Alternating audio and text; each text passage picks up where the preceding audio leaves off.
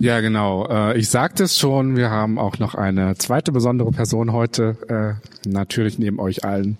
Äh, aber ich freue mich besonders, Andrea, dass du heute hier bist. Andrea Meyerhof auch, äh, du wohnst ganz hier in der Nähe, äh, ähm, auch in Neukölln, ähm, quasi deine Nachbarschaft, konntest hier schön zu Fuß herlaufen und äh, ja, wir sind uns schon immer mal begegnet, die letzten Jahre auch und äh, ich freue mich, dass du hier bist ähm, und äh, du bist auch noch Leiterin äh, gemeinsam von für Berlin Darüber äh, freue ich mich auch. Wirst du auch gleich noch mal kurz was erzählen? Ähm, vielleicht machen wir es doch so, dass du einfach mal ganz kurz äh, einen Satz, äh, ein paar Sätze zu dir persönlich sagst und dann äh, im zweiten Teil nochmal kurz was für gemeinsam für Berlin und dann starten wir den geistlichen Teil. Da lese ich nochmal den Bibeltext vor und dann wirst du äh, mit der Predigt starten. Genau. Sag mal ganz kurz was zu dir persönlich, bitte. Genau, du hast das Wichtigste schon angesagt. Ich wohne hier um die Ecke. Das heißt, ähm, es ist so ein bisschen, ich fühle mich hier richtig zu Hause, obwohl ihr mich wahrscheinlich alle nicht kennt oder viele nicht, ähm, weil das ist mein Kiez. Ja, hier wohne ich ähm, 25 Jahre ähm, und das ist mein Zuhause und ich freue mich jedes Mal, wenn ich hier vorbeilaufe, dass es euch gibt. Ich bin verheiratet, habe ähm, zwei erwachsene Kinder inzwischen. Die, der eine wohnt noch zu Hause, der andere ist ausgezogen. Genau, und ich ähm, leite gemeinsam für Berlin. Das ist ein, wir sagen immer, ein christliches ökumenisches Netzwerk für die Stadt. In der Predigt komme ich da auch noch mal drauf zurück, was das ähm, so mit, was das ausmacht.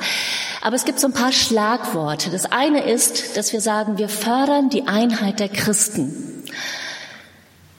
Wir sind auch Gastmitglied im Ökumenischen Rat und wir, uns ist es ein Herzensanliegen, dass die Christen zusammengehören. Wir sind einfach total in der Minderheit in Berlin ähm, und wir müssen zusammenhalten. Und das versuchen wir auf vielfältige Art und Weise zu fördern. Und wir ermutigen zum Dienst der Liebe. Wir glauben, dass diese Stadt, dass sie das Recht darauf hat, dass wir Christen in einem Dienst der Liebe mit ihnen unterwegs sind. Also, dass wir zum missionalen Lebensstil herausfordern, dass wir sagen, hey Leute, ihr Christen, ihr seid nicht für euch selber da, ihr seid für die anderen da. Und wir spüren auf, wo es Sehnsucht nach Gott gibt und gute Konzepte. Wir haben eben gerade gesprochen, dass wir einen gemeinsamen Bekannten haben. Und das ist etwas, was mich immer wieder beschäftigt. Wo sind spannende Dinge, die gerade passieren? Was kann, können wir in Berlin davon lernen? Und dann ermöglichen wir die erforderlichen Beziehungen. Also, wir kennen immer jemanden, der jemanden kennt, der jemanden kennt, der irgendwie weiterhelfen kann. Und ja, wir versuchen Leute wirklich da auch zu vernetzen und zusammenbringen. Und das machen wir durch vier verschiedene Sachen. Das eine ist, dass wir zum Gebet herausfordern, öffentlich, oft wirklich draußen, am 1. Mai in Kreuzberg, am 3. Oktober am Mauerstreifen. Da, wo es brennt, gehen wir gerne draußen hin und beten draußen. Aber auch der Eins-Gebetstag. Wir, wir ermutigen Leute, dass sie einen missionalen Lebensstil führen dass sie unterwegs sind und wirklich der Stadt dienen. In sehr unterschiedlichen Bereichen haben wir unsere Foren. Ähm, das würde jetzt zu weit gehen, aber die kann man sich auf der Webseite mal ganz gut angucken. Wir vernetzen und inspirieren und wir geben Informationen raus. Ein paar Informationen habe ich heute mitgebracht. Da könnt ihr nachher mal gucken. Ähm, da ist einmal so ein Flyer, wo wir halt auch Schulungen anbieten. Aber da ist zum Beispiel unser Berlin-Newsletter, dass man einfach ein Update kriegt, was passiert denn so in der Stadt. Also da kommen alle möglichen möglichen Infos aus dem christlichen Berlin jeden Monat ähm, rüber. Genau. Das ist so ganz kurz. Man könnte ein riesen Schaubild malen. Ich habe es mal versucht. Ich habe es nicht auf ein Blatt bekommen. Also gemeinsam für Berlin ist eigentlich ein ganz kleiner Verein, aber wir haben 200 bis 300 Ehrenamtliche in ganz vielen verschiedenen Bereichen. Und ich bin die einzige, die hauptamtlich angestellt ist. Das heißt, ich arbeite immer sehr, sehr mit sehr unterschiedlichen Leuten zusammen. Und da, wo irgendwie gerade was möglich ist, tun wir uns zusammen und versuchen Sachen voranzubringen. Genau. Genau, so. Ja, super. Äh, danke, dass du das große Komplexe versucht hast, also so, äh, was nicht in ein Bild passt, äh, jetzt in ein paar Minuten äh, zu erklären. Ganz vielen Dank dir. Äh, schön, dass du da bist. Genau, es gibt ein bisschen Infomaterial und mhm. äh, nachher kann man auch noch mit dir sprechen, natürlich, genau. Oder ähm, ja, oder dich vielleicht auch mal in der Nachbarschaft treffen äh, oder über den Fuß über den Weg laufen, genau. Ja, schön, herzlich willkommen nochmal. Äh, ich freue mich auch. Ähm, und ähm, du hast zwei Texte äh, mitgebracht, äh, zwei Textabschnitte, äh, und die möchte ich jetzt vorlesen und für euch alle, ihr könnt es gerne im Heft mitlesen. Ähm, genau, einmal Psalm 48 und einmal Jeremia 29. Ich lese die Bibeltexte für die Predigt. Psalm 48, Vers 2 bis 3. Groß ist der Ruhm unseres Gottes in seiner Stadt und auf seinem heiligen Berg. Prächtig erhebt sich der Zion, eine Freude für die ganze Welt. Er ist der wahre Gottesberg. Dort steht die Stadt des großen Königs. Und aus äh, Jeremia Kapitel 29, Vers 4 bis 7. So spricht der Herr Zebaoth, der Gott Israels, zu allen Weggeführten, die ich von Jerusalem nach Babel habe wegführen lassen. Baut Häuser und wohnt darin, pflanzt Gärten und esst ihre Früchte. Nehmt euch Frauen und zeugt Söhne und Töchter, nehmt für eure Söhne Frauen und gebt eure Töchter Männern, dass sie Söhne und Töchter gebären. Mehrt euch dort, dass ihr nicht weniger werdet. Suchet der Stadt Bestes, dahin ich euch habe wegführen lassen, und betet für sie zum Herrn, denn wenn's ihr wohl geht, so geht's auch euch wohl. Ja, und jetzt übergebe ich an dich und äh, ja. Okay. Danke. Mit Gott in der Stadt. Die Stadt oder Stadt als Wort erscheint tatsächlich mehr als 1250 Mal in der Bibel. Ist irgendwie ganz lustig, finde ich, weil ich meine, damals gab es jetzt nicht so viele Städte, aber Stadt war relevant. Und Stadt meinte oder meint eigentlich ein dicht besiedelter Raum, wo Menschen unglaublich eng beieinander leben und dann im Altertum, der einfach mit einer Mauer umbaut ist. Wir leben hier in einer dicht besiedelten Stadt. Und hier konkret im Reuterkiez sind wir in einem der dicht besiedelsten Stadtteile Deutschlands. Es gibt kaum woanders in Deutschland so viele Menschen auf einem Fleck. Im Reuterkiez sind es 264 Menschen pro Quadratmeter, äh, pro Hektar. Entschuldigung. Und ich wohne halt wirklich schon lange hier. Und was soll ich euch sagen? Manchmal nervt es mich auch. Ich finde es manchmal wirklich anstrengend und auch grenzwertig. Besonders wenn irgendjemand wieder in mein Hausflur gepinkelt hat. Oder wenn schon wieder das Fahrrad gestohlen wurde. Oder wenn mein Nachbar über mir denkt, er könnte die, Tag, die, die Nacht zum Tag machen und laute Musik abspielen. Und ich denke, hey Leute, ja, wenn wir alle Rücksicht nehmen würden, dann würde es vielleicht gut funktionieren. Stadt kann ganz herausfordernd sein. Es gibt in der Bibel verschiedene Beispiele für Stadt, für Städte. Und diese verkörpern tatsächlich so Prototypen, würde ich mal sagen, so Modelle. Und ich habe diese zwei Bibeltexte dazu rausgesucht, weil sie diese beiden Modelle eigentlich so nochmal auf den Punkt bringen. Da ist zum einen Jerusalem, der Sehnsuchtsort für viele Juden und auch für viele Christen. Ich weiß nicht, wie viele Leute ihr kennt, aber ich kenne eine ganze Menge, die gerne immer wieder nach Jerusalem fahren. Nächstes Jahr in Jerusalem, das war so ein ganz wichtiger Ausspruch für die Juden. Man pilgerte nach Jerusalem, dieser beschaulichen Kleinstadt. Und im Psalm 48 das, was wir gerade gehört haben, groß ist der Ruhm unseres Gottes in seiner Stadt und auf seinem heiligen Berg. Und da heißt es, dort steht die Stadt des großen Königs. Die Menschen sollen in diese Stadt kommen, weil sie Gott dort begegnen können.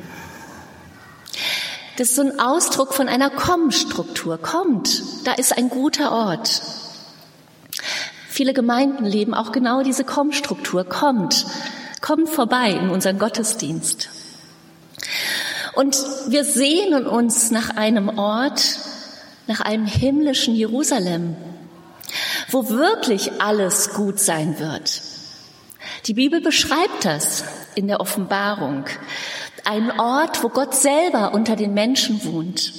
Und es wird keine Ungerechtigkeit mehr geben, kein Leid, keine Krankheit, kein Schmerz, kein Elend. Es wird gut sein. Stadt als Ort, wo alles gut sein wird. Ein Prototyp in der Bibel. Ein Prototyp von Stadt, wohin wir gehen und wo wir Gott begegnen können. Aber, und es gibt in der Bibel diesen anderen Prototyp, das ist Babylon. Um etwa 1600 vor Christus war Babylon die größte Stadt der Welt. Dort lebten 200.000 Menschen. Das war für die Zeit, ne, es war nicht so viel wie in Neukölln, aber für die Zeit war es eine ganze Menge. Das waren 222 pro Hektar. Ein bisschen weniger als hier im Reuterkiez. Und wir lesen in der Bibel immer wieder von Babylon. Da ist der Turmbau von Babylon, wo die ganzen Sprachen, das Sprachwirrwarr stattfindet. Und wir lesen über Nebukadnezar, diesen großen König von Babylon. Und es gibt auch die Hure Babylon, über die es ein ganzes Kapitel in der Offenbarung gibt, in Offenbarung 17, wo es heißt, die, das große Babylon, die Mutter der Hura und aller Gräuel auf Erden. Ein Bild, was sich im kollektiven Gedächtnis der Menschen eingeprägt hat. Nicht nur der Christen. Das wurde deutlich, als es diesen Film gab, Babylon Berlin. Babylon als Synonym des Bösen, des Schlechten, des Herausfordernden, des Anstrengenden. Eine verdorbene Stadt, blutrünstig, ungerecht, grausam. Das Gegenteil von Jerusalem, dem Sehnsuchtsort. So war Babylon im Alten Testament der Ort, wohin dann tatsächlich Juden entführt wurden, wo Menschen aus der jüdischen Community hin verschleppt wurden. Das war kein netter Städtetrip. Das war nicht, wir machen mal eine schöne Städtereise und erkunden die. Und es war garantiert keine Kommstruktur. Die wurden da einfach hingeschickt, ob sie wollten oder nicht. Und sie wollten nicht, weil es war der grausamste Ort auf Erden, den man sich nur vorstellen kann. Und doch lesen wir diesen Text, den wir in Jeremia 29 eben gerade gehört haben, diese erstaunliche Aufforderung, dass nämlich Gott sagt, lasst euch dort nieder. Er sagt zu diesen Weggeführten, baut Häuser, wohnt darin, pflanzt Gärten, erntet Früchte und nehmt euch Frauen und zeugt Söhne und Töchter und suchet der Stadt Bestes, dahin ich euch habe wegführen lassen. Und betet für sie zum Herrn, denn wenn es ihr wohl geht, dann geht's euch auch wohl. Der Ort, der durch die Bibel hindurch ein sprichwörtlicher Ort des Schreckens ist, der soll für die Israeliten, die verschleppt wurden, zu einem Ort werden, wo sie Verantwortung übernehmen. Sie werden herausgefordert, baut Häuser, pflanzt Obst und Gemüse an, ernährt euch gut, gründet Familien, feiert Hochzeiten und suchet der Stadt Bestes und betet für diese Stadt. Die Zeit im Exil war für das jüdische Volk eine ganz, ganz besondere Zeit. Die haben nämlich ganz viel dort gelernt. Die haben Dinge dort gelernt, die sie auch später noch sehr hilfreich umsetzen konnten. Sie haben nämlich gelernt, wenn man den Tempel nicht mehr hat, braucht man eine Alternative. Und diese Idee der Synagogen, die kam dort auf. Diese Idee kam dort auf und das war tatsächlich ein, eine Grundlage überhaupt, dass das Christentum sich später verbreiten konnte. Paulus und auch Jesus, die gingen regelmäßig in die Synagogen, um zu predigen. Diese Idee entstand in diesem grauenhaften Ort Babylon. Und Timothy Keller, der hat mal dazu gesagt, der hat das eine internationale Kontrastkultur unter den Völkern genannt. Babylon, ein ganz anderes Modell für die Stadt. Und dann gab es noch Städte in der Bibel wie Athen, Korinth, Ephesus, Rom und noch viele, viele andere. Diese Metropolen, die ich gerade genannt habe, die brauchte Paulus und noch einige seiner Mitapostel. Ähm, die waren sich nämlich sehr bewusst, dass Städte relevant sind. Städte sind relevant. Berlin ist relevant. Es ist nicht irgendwie irgendein Ort, an dem wir leben, sondern ist ein relevanter Ort, für, nicht nur für uns, sondern wirklich hinaus an die Erde. Städte sind kulturell relevant. Politik wird in den Städten gemacht. Und es werden hier Trends gesetzt. Impulse gehen von der Stadt aus ins Land, ganz, ganz oft. Und Städte haben globale Auswirkungen. Hier in Berlin leben Menschen aus 191 Nationen. Menschen aus vielen, vielen Ländern dieser Erde. Und ich habe eine ganze Menge Freunde aus allen Ländern dieser Erde. Und als ich letztes Jahr war ich im Nordirak und ich hatte einen ganzen Koffer mit, weil ich nämlich von Freunden hier aus Berlin ihre Familien im Nordirak besuchte. Die Welt ist vernetzt. Und wenn du Leute hier kennst, hast du plötzlich Familie fast überall auf der Welt. Was für ein Vorrecht. Und ich habe eine Freundin, die ist vor ein paar Jahren, sie ist Türkin, hier in Berlin zum Glauben gekommen. Und die fährt natürlich jedes Jahr, wie das alle guten Türken so machen, in die Türkei zum Urlaub. Und dann trifft sie ihre ganze Sippschaft, also Großfamilie hoch drei. Wir können uns das immer gar nicht die Dimensionen vorstellen. Und im letzten Jahr kam sie nach Hause und sagte, ja, und ich habe mit allen über Jesus gesprochen und mit ganz vielen konnte ich beten. Und die haben jetzt, 50 Leute haben jetzt eine Bibel von mir bekommen. Und ich dachte, ist der Hammer. Das ist, Städte haben Auswirkungen. Und Städte beherbergen alle möglichen Menschen. Hier gibt's nichts, was es nicht gibt. Ich war von letzten Jahr beim, im Ramadan in der Moschee hier ähm, an der Flughafenstraße und ich saß am Tisch, man wird dann immer platziert, mit einem Imam, der ähm, schwul war. Habe ich gedacht, das ist ja auch lustig irgendwie. Das traut man so der muslimischen Community gar nicht zu. Aber der saß an meinem Tisch, wir haben uns großartig unterhalten. Ähm, es war wirklich spannend. Hier gibt's alles, Menschen aus allem durchaus unterschiedlichen Hintergründen. Und deshalb müssen wir in den Städten wachsam sein. Wir müssen Entwicklungen wahrnehmen. Und Menschen fühlen sich in Städten aber dauernd fremd. Ich weiß nicht, wie es euch geht.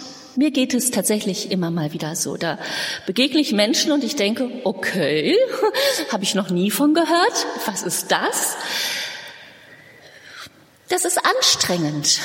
Das ist wirklich anstrengend. Man weiß immer nicht so ganz genau, was kommt. Auf was muss ich mich heute einstellen? Aber es ist auch immer eine Chance, die das bietet. Menschen sind offen für Neues. Und wenn das Christsein oder das Christentum nicht so einen schlechten Ruf hätte, dann hätten sie, wären sie auch offen für den christlichen Glauben. Ich weiß, dass viele Leute aus so atheistischem Hintergrund, die laufen dann doch eher mal und finden das total cool, wenn sie in einer afrikanischen Gemeinde waren und denken, ah, das ist ja so lebendig.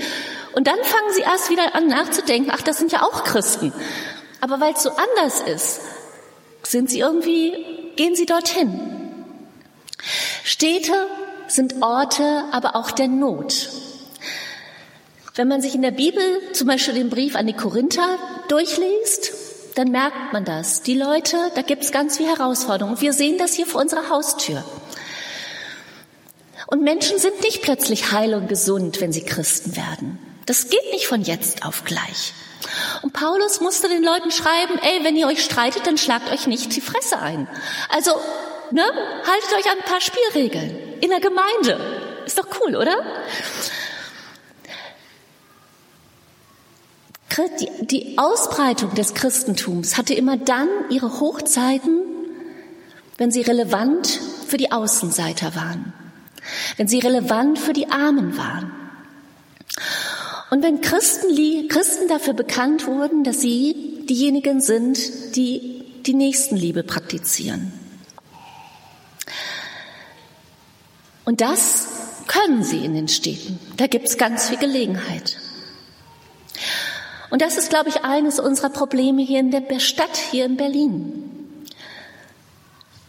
Die Kirche hat sich immer nur sehr halbherzig um die Armen gekümmert. Die Stadtmission hat das ganz gut hinbekommen, aber die, die, die evangelische Kirche war immer ganz gut mit sich selber beschäftigt. Städte sind relevant. Sie sind relevant in unserer Zeit, in unserer Gesellschaft und sie sind relevant in der Bibel.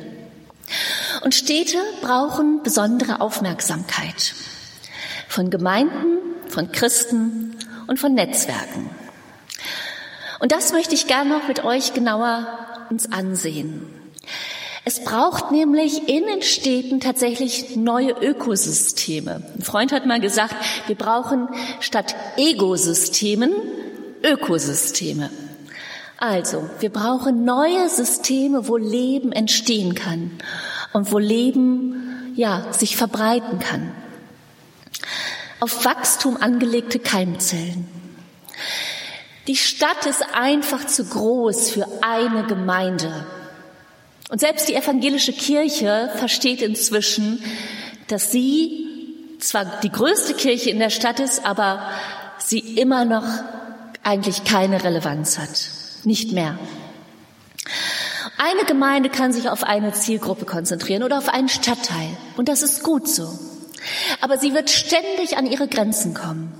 Und deshalb braucht es die Vernetzung. Darum braucht es das Miteinander mit anderen das wertschätzende voneinander wissen und füreinander da sein und miteinander beten. Ich glaube, dass wir das tatsächlich umsetzen müssen. Viel mehr in den Stadtteilen, mit den Gemeinden, miteinander. In der Stadt braucht es aber auch bestimmte gesellschaftliche Gruppen, die erreicht werden. Die können oft nur durch Spezialisten erreicht werden. Da gibt es zum Beispiel sprachliche Barrieren. Und ich bin so froh, dass wir inzwischen ziemlich viele arabisch sprechende Christen oder auch türkisch sprechende Christen in der Stadt haben. Christen, die kurdisch sprechen oder mongolisch sprechen. Das ist total cool. Ich kann diese Sprachen nicht. Und wie gut, dass es spezielle Angebote für Drogenabhängige gibt. Ich meine, eine Gemeinde wäre total überfordert, wenn sie anfangen muss, einen Drogenabhängigen zu begleiten. Aber diese Spezialisten wiederum brauchen Gemeinde. Die können nicht im luftleeren Raum aktiv sein. Die brauchen die Anbindung, die brauchen das Miteinander, die brauchen die Unterstützung. Und sie brauchen die anderen Gemeinden auch, die ihren Dienst sehen und fragen, hey, wie kann ich dir helfen? So manche christliche Ökosysteme in der Stadt entwickeln sich an anderen Orten, sogenannte Third Places. Da gibt es zum Beispiel hier in der Stadt Bibelgruppen, die sich bei McDonald's treffen. Oder wir haben Gebetskreise in großen Firmen.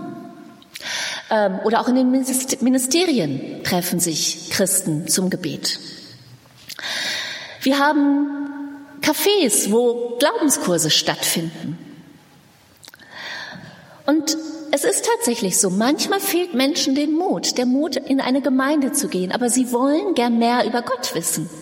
Und dann ist es manchmal viel einfacher, dass sie an einen Ort gehen, wo man vielleicht sowieso hingehen würde, wo es leichter ist, wo man schneller wieder weggehen laufen kann, wenn es einen blöd wird.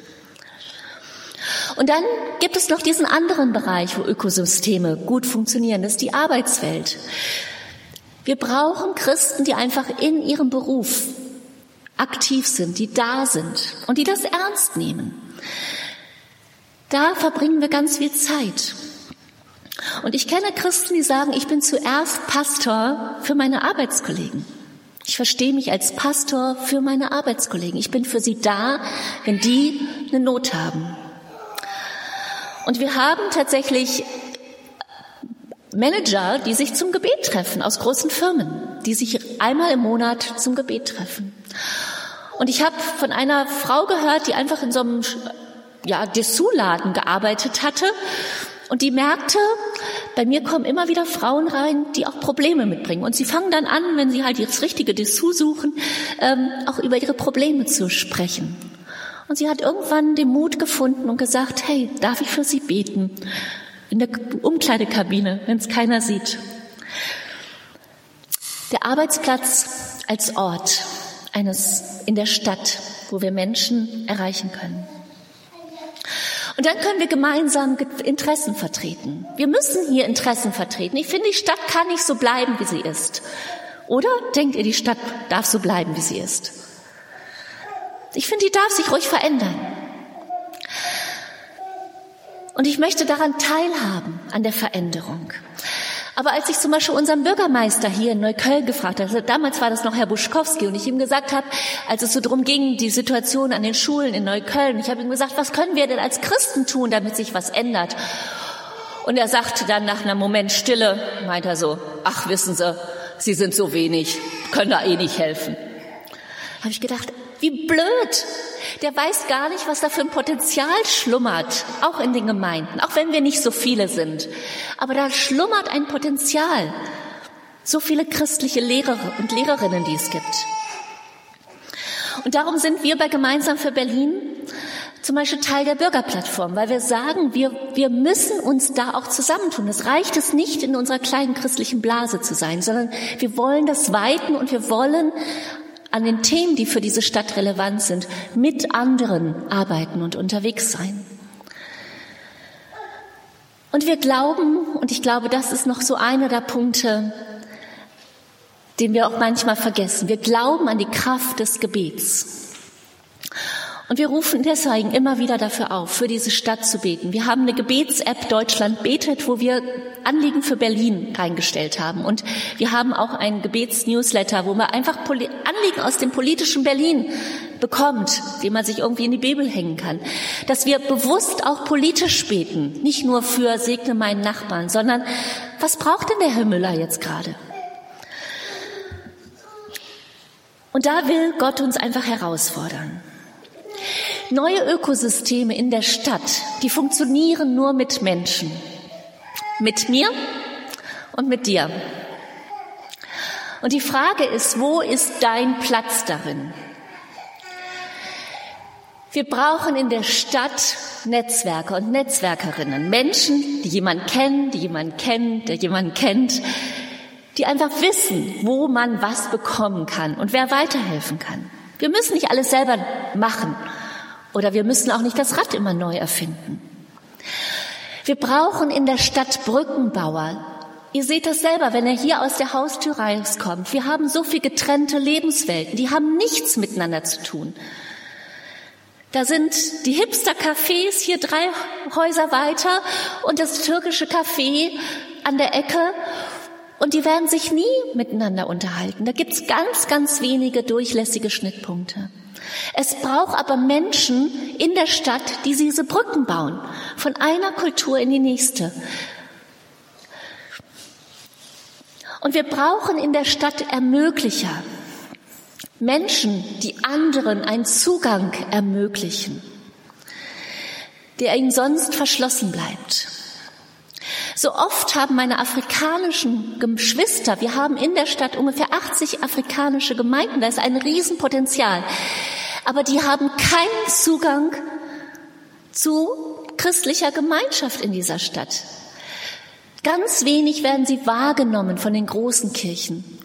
Manchmal klappt das miteinander vor Ort, wenn sie irgendwo zu Gast sind, aber oft ist das sehr problembehaftet.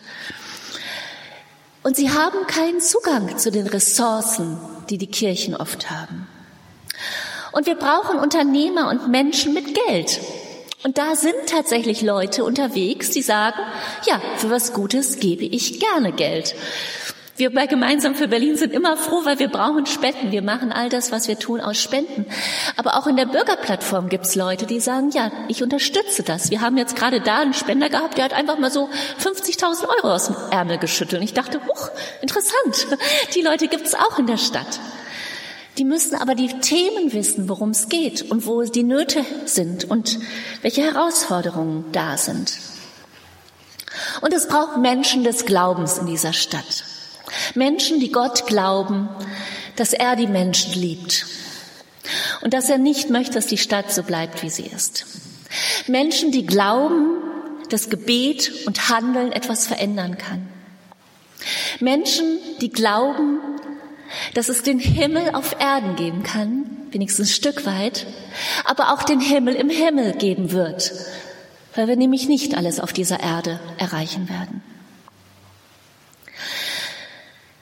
Menschen, die glauben, dass Jesus Christus gekommen ist, dass Menschen wirklich neue Hoffnung haben können, dass sie neue Zuversicht bekommen und Vergebung. Menschen, die glauben, dass es heute schon Jerusalem in Babylon geben kann, auch in Berlin. Städte können ein Segen sein, ein Hinweis auf das himmlische Jerusalem, wo man Gott begegnen kann, wo Gemeinde in ihrer ganzen Vielfalt auch erkennbar ist aus allen Sprachen, der, allen Kulturen und Nationen. Städte können aber auch ein Fluch sein, anstrengend, mit all dem Elend, mit den Herausforderungen, der Ungerechtigkeit, der Enge, dem Gestank und der Nerverei. Die Frage ist an uns, nehmen wir Gott mit hinein in diese, unsere Stadt, in mein Babylon, Berlin? Und lasse ich mich von Gott rufen in der Stadt nicht mehr mein kleines Dorf, meine kleine Idylle zu suchen, sondern Antworten zu bieten, mich zu investieren, damit die Stadt wirklich zu einem besseren Ort wird. So wie es in dem Bibeltext in Jeremia 29 heißt, suchet der Stadt Bestes, dahin ich euch weggeführt habe. Betet sie zum Herrn, denn wenn es ihr wohl geht, so geht's euch auch gut. Ich glaube von Herzen, dass es nur gemeinsam geht. Und deshalb lade ich euch ein, Teil, nicht Teil zu werden von irgendeinem Verein, sondern von einer Idee, von einer Bewegung, diesem gemeinsam für Berlin. Amen. Ich möchte noch beten. Ist das okay? Herr Jesus, ich möchte einfach dir herzlich danken. Ich möchte dir danken dafür, dass wir hier zusammenkommen können, dass du deine Gemeinde hier an diesen Ort, Lenaustraße, gestellt hast. In diesen Kiez, der sehr besonders ist, der sehr eng ist, der manchmal sehr anstrengend ist. Herr, aber du möchtest, dass Gemeinde da, wo sie ist, relevant ist für die Menschen. Und ich möchte, dass du dann neu hineinsprichst in jeden Einzelnen von uns, auch immer wieder in mein Leben, Herr. Herr, dass wir mitbekommen, wo du uns haben möchtest, dass wir mitbekommen, wo du uns gebrauchen möchtest und dass wir mitbekommen, wozu du uns berufen hast, Herr. Wir können nicht alles machen, aber wir können an einem Teil dein Reich in diese Stadt hineinbringen, dein himmlisches Jerusalem ein Stück weit hier sichtbar werden lassen. Hilf uns dabei. Amen.